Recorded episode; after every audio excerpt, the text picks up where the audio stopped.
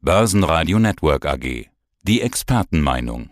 Guten Tag, Helge Rechberger, Senior Analyst bei Raiffeisen Research in Wien. Und die Rallye geht weiter. Warum ist die Rallye vermutlich nicht stoppbar? Wall Street sowieso und auch der DAX selbst bei den neuen Lockdown-Diskussionen. In Deutschland gab es einen gewissen Hickhack je nachdem, wie stark wir den Lockdown fahren müssen. Der ATX läuft gut, die Londoner Börse läuft gut. Der DAX fällt zwar unter 14.500, aber ich würde trotzdem sagen, weiterhin die Rallye ist intakt. Wie sehen Sie das? Ja, die Rallye dürfte eindeutig intakt sein. Also wir hatten in Wirklichkeit schon äh, vor der laufenden Woche immer wieder auch Rückschläge bei Impfstoffbestellungen, Lieferungen, bei wieder aufflammenden flammenden äh, Fallzahlen der Corona-Pandemie. Und Börsen sind sehr gut gelaufen. Jetzt in den letzten Tagen haben sie mal zwischendurch auch wieder mal ein bisschen Rücksätze verkraften müssen. Aber in Summe sind wir auf allen Indizes auf sehr hohen Niveaus. Im Endeffekt, warum ist die Rallye aber scheinbar nicht zu stoppen? Weil es wenig Alternativen gibt. Wir sind nicht in dem Umfeld, wo man alternativ zu Aktien Anleihen kaufen kann mit äh, hohen Renditen, damit auch realen Ertrag erzielen wird können. All das gibt es derzeit nicht und man muss also schon ein gewisses Risiko eingehen, Risiko wie etwa am Aktienmarkt, um langfristig dann eben Renditen erzielen zu können. Schauen wir an die US-Börsen. An der Nasdaq werden anscheinend wieder die Tech-Werte gekauft. Warum? Ist das wieder ein Zurückdrehen der Sektorrotation? Ein ganz klein wenig ja. Also die Tech-Werte haben wohl aus Bewertungsgründen äh, am meisten darunter zu leiden gehabt, dass die Renditen in den USA lange Zeit steil nach oben gegangen sind, in der Spitze so in der Größenordnung auf 1,74 im zehnjährigen Bereich, also sehr viel mehr als die negativen Renditen, die wir hier aus der Eurozone kennen. Da haben die Tech-Werte besonders gelitten und wenn jetzt die Renditen ein Stück weit, eh nicht viel, zurückkommen in Richtung 1,60, 1,62, dann können die Tech-Werte wieder ein bisschen aufholen.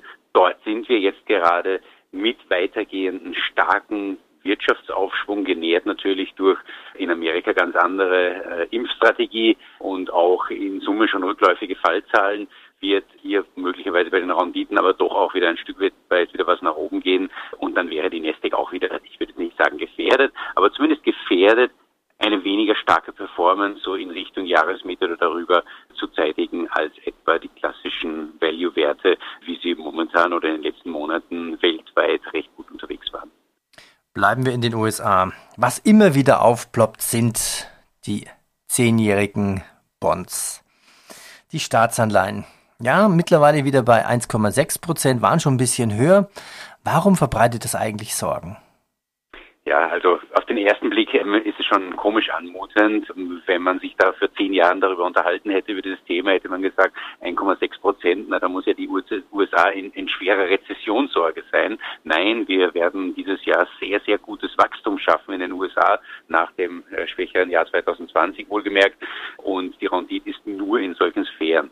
Warum ist es trotzdem eine gewisse Belastung? Naja, man hat lange Zeit argumentieren können, auch in den USA, viel stärker natürlich in Europa, dass die Dividendenrenditen am Aktienmarkt sehr viel höher waren als die Rentenrenditen am Anleihenmarkt.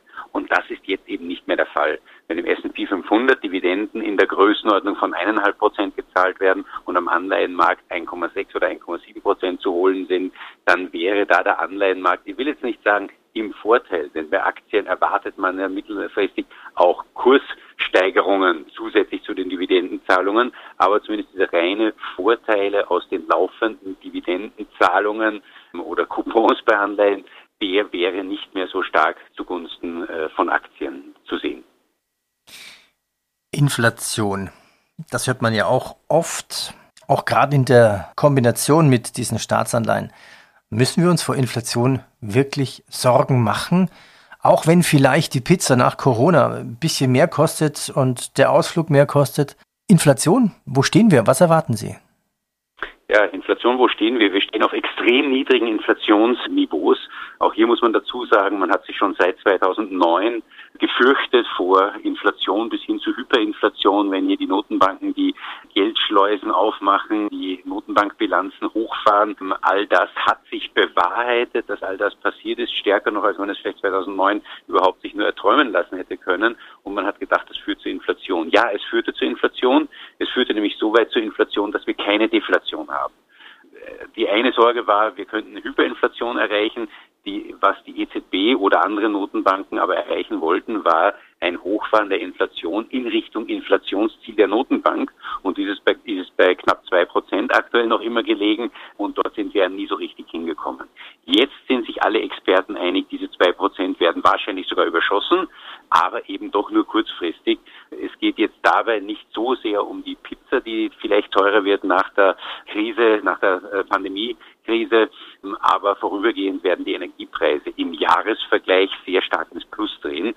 Denken wir, wir hatten vor ziemlich genau einem Jahr den ersten großen Lockdown. Die Energiepreise sind ins Bodenlose gefallen und sind aktuell fast auf dem doppelten Niveau wie vor einem Jahr. Das wird natürlich jetzt ab März, April die Inflation anheizen und da werden wir vorübergehend höhere Inflationsraten sehen. Wie das dann im zweiten Halbjahr oder in 2022 hineinzusehen ist, wir vermuten eher wieder ein deutlicher Rückgang der Inflation auf unter zwei Prozent und somit ist Inflation insofern ein Thema, dass wir keine Deflationssorgen mehr in dem Sinn haben, sondern in Wirklichkeit die Inflation schön langsam zumindest in die Nähe dessen bringen, was die Notenbanken ohnehin schon immer bezweckt haben und wollten. Wie ist eigentlich die Corona-Impf- und Lockdown-Lage in Europa? Das RKI, das Robert-Koch-Institut in Deutschland meldet, ja, Frankreich werde zum Hochinzidenzgebiet erklärt. Starten wir mit Österreich. Wie ist denn eigentlich die Lage derzeit in Österreich mit Lockdown und Impfungen? Wie weit sind Sie da? Ja, mit Impfungen einheitlich, so vielleicht im, im vorderen Mittelfeld der Eurozone. Da könnte man fast zufrieden sein, wenn nicht die gesamte Eurozone hier oder auch die gesamte EU, muss man sagen, hier deutlich hinterherhinken würde hinter wichtigen Industrienationen wie Großbritannien, USA oder in zweiter Reihe auch Israel, äh, was ja hier immer in den Vordergrund gerückt wird, wenn es um diese Themen geht. Ja, da hat sich die EU ein bisschen ein Ei gelegt mit wahrscheinlich zu lascher Impfstoffbestellerei und das müssen wir jetzt ausbaden, indem wir hinter anderen Regionen herhinken, wenn es um die wirtschaftliche Erholung nach der Pandemie geht. Ähm, ansonsten, ja, Sie haben es schon angesprochen, Frankreich versus Deutschland, Österreich, verschiedene Bundesländer gegeneinander.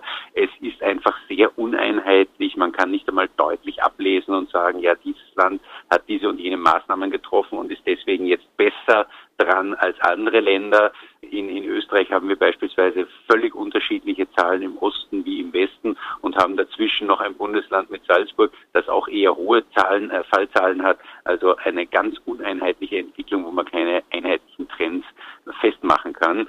Generell kann vielleicht gesagt werden, es besteht großer Druck aus der Bevölkerung, Restriktionen zu lockern und alle Länder, die das irgendwie darstellen können über ihre Inzidenzien und, und Fallzahlen, versuchen das auch zu tun, sprich Aufhebung des totalen Lockdown in Deutschland und dort, wo es eben sein muss und die Fallzahlen wieder zu stark hochgehen oder wie derzeit in Ostösterreich die Intensivstationen schon so ein bisschen an der Auslastungsgrenze sind, dort fängt man dann doch zumindest vorübergehend wieder mit stärkeren Restriktionen an.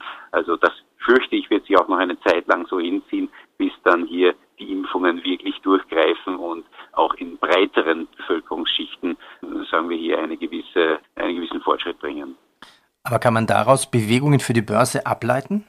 Nicht wirklich für die Börse. Sehr wohl für die Wirtschaft. Da wird es dann wieder von Monat zu Monat stärkere, schwächere Vorlaufindikatoren geben. Also wenn wir uns hier die PMI-Zahlen, die letzten PMI-Zahlen angesehen haben, als es eigentlich europaweit, auch weltweit eher äh, Rücknahmen von Restriktionen gab, da sind die wieder recht gut ausgefallen, im Industriebereich allen voran.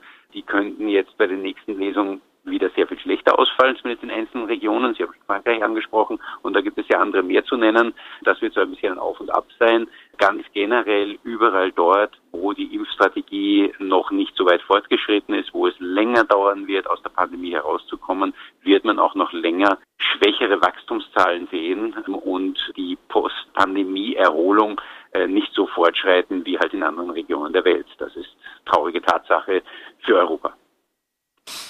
Schauen wir noch auf die Wirtschaft. Vergleichen Sie doch mal CEE-Raum, Österreich, Europa, Asien und dann USA wenn man hier die wirtschaftliche Entwicklung vergleicht, also was bisher gelaufen ist, hier sieht man eben schon, dass die USA hier äh, insbesondere von den Vorlaufindikatoren sehr klar die Nase vorne haben und damit auch 2021 äh, deutlich stärker im Wachstum voranschreiten werden. Innerhalb äh, Europas und der auch des CE-Raums werden wir hier weiter zweigeteilt sein. Man kann es jetzt gar nicht sagen nach Westen und nach Osten. So nochmal, wie Sie vorher schon angesprochen haben, Frankreich ist ja wohl sehr weit im Westen und wird hier ein bisschen zurückgeschlagen werden.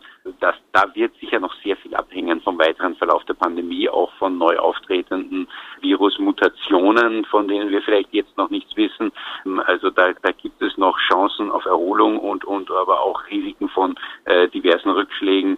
Das wird sehr stark hier das Bild prägen, wie sich dann Richtung zweites Halbjahr die Wirtschaft dann wirklich durchsetzen und erholen wird können. Ganz generell, wenn diese Faktoren einmal nicht einbeziehen, weil sie ja nicht am Tisch sind, ist natürlich auch Europa dafür gesetzt, in Richtung zweites Halbjahr zu einer Erholungsbewegung zu kommen und dann in Richtung Jahreswechsel 21, 22 dann auch sehr vernünftige Wachstumsraten zu haben. Was heißt das Ganze jetzt für die Börsen? Für die Börsen ist derzeit oder war zumindest in den letzten Wochen und Monaten so ein bisschen eine Win-Win-Situation. Man hatte einerseits die Hoffnung auf eine auslaufende Pandemie mit den beginnenden Impfungen. Das läuft eigentlich im Wesentlichen seit Anfang November, als diese positiven Impfstoff-News kamen. Seitdem gab es eben nur diese eine Richtung nach oben. Gleichzeitig aber aufgrund der noch laufenden schwachen Wirtschaftsentwicklung Notenbanken, die hier bereit sind, Liquidität Ende nie bereitzustellen und eine Maßnahme nach der anderen nachzuschießen. Also so ein wirklich rundum sorglos Szenario für die Börsen. Und jetzt sieht man eh schon so ein bisschen, bisschen mit einem Blick über den großen Teich. Wenn dann die Wirtschaft droht, zu gut zu laufen, dann gehen auch die Renditen hoch, dann wird spekuliert, dass die US-Fed vielleicht früher, als man ursprünglich geglaubt hat, auch wieder an der Leitzinsschraube nach oben drehen könnte, also doch nicht erst 2025, wie wir durchaus noch bei uns in den Prognosen stehen haben, sondern vielleicht schon 2023, 2024, wie auch immer, da wird einiges darüber diskutiert werden und da merkt man jetzt eh schon, dass der Aufwertdruck nicht mehr so gegeben ist wie vor einigen Wochen. So konnte es auch nicht auf Dauer weitergehen, ständig von einem Höchststand auf den nächsten springen. Deswegen rechnen wir an den Börsen immer wieder mit vorübergehenden Rücksetzern, so wie wir sie jetzt vor der K-Woche bereits erleben, auch wieder einmal mehr, die dann aber auch wieder schnell ausgebügelt sind. Wiederum aufgrund meines Anfangsarguments, die Alternativen sind spärlich gesät und wer langfristig Geld zu veranlagen hat, wird nicht gänzlich am Aktienmarkt vorbeikommen. Herr Rechberger, danke Ihnen. Danke sehr. Börsenradio Network AG. Das Börsenradio für Privatanleger.